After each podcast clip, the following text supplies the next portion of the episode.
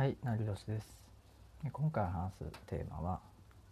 ビットコインの DeFi 運用を始めようと思う話、まあ、こんなテーマに沿って話していきます。で、まあ、以前、あのまあ、ツイッターとかでも、その投資に関する、仮想通貨に関する話を、まあ、情報収集、えーしましょう、まあ、といった、まあ、ツイートをしてるんですけどで、まあ、それもあってでまあ投資に関する情報仮想通貨に関する情報っていうのは情報収集してます。で今後もあの仮想通貨をあの始めようかなというふうにちょっと思っていてで投資っていうのはまあ基本的にまあリスクがあるし、まあ、自己責任であるとまあ思ってます。で自己管理がでもできない人っていうのはまあ資金も当然まあ消えていくわけなんですよね。ある程度その知識がある、まあ、勉強した上で始めないとやっぱり、まあ、買い方が間違ったりとかその間違った、まあ、購入の仕方をしたりとか結構損してしまうっていう場合が多いんじゃないかなと僕は思ってます。で僕はまあ以前その積み立て NISA をやってるみたいな話をしてでまあそちらに関してはまあ基本的にその完全放置でどんどん金利がついていくっていう、まあ、今状態になってます。でまあそちらもまあ続けてはいるんですけど、まあ、ある程度、えーまあ放置をして簡単にまあできる投資だなというふうに思ってます。で、まあ、簡単に投資ができるゆえやっぱり投資に関する知識っていうのはそこまで高くなくてもまあできるものなんですね。で、まあ、今回のその仮想通貨のディファイ運用を行うディファイ運用で仮想通貨を運用することにしました。で、まあ、こちらに関してはまあ年10%ぐらいの、えー利益が、まあ、期待できる。それぐらいまあいいかなりいい利回りで、まあ、期待ができるんですね、まあ、普通に資産運用というか、まあ、投資をやっていったらまあ年なんか2%とかになるのかなというふうに思うんですけど、まあ、この年10%っていうのはかなりの溢れ返っているまあ状態なんじゃないかなというふうに感じてます。でまあ投資やる人は結構わかると思うんですけどこの DeFi に関してはその世界中でその大人気の、まあ、運用手法みたいなんですね。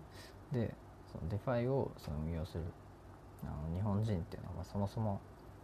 少ないらしくてでこれがそのなんでかっていうとその英語がその読めないとまあ分からないから。英語が分からないとその海外の、まあ、いわゆる購入するためのそのサイトっていうのが、まあ、海外でもメインでやってて日本の対応してるっていう環境が少ないんで、まあ、やってる人が少ない。だからこそチャンスっていうふうに考えるんですよね。でブロックチェーンの操作とか、まあ、理解が必要になってくる。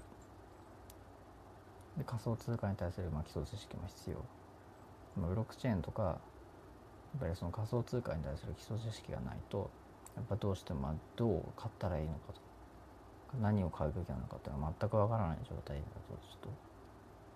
といわゆるどうしようもまあないんでやっぱりその辺の勉強っていうのはやっぱある程度必要なのかなと思ってます。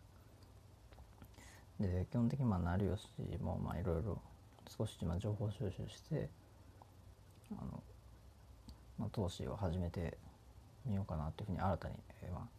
思ってます。まあ、一つの、えー挑戦ではあるんですけどで基本的にまあここで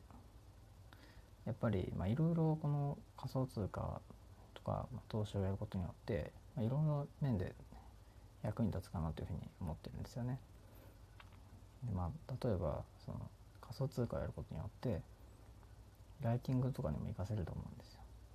ブログで書く幅も増えるし、まあ、結局投資に関する詳しくなることによって、えー、投資に関する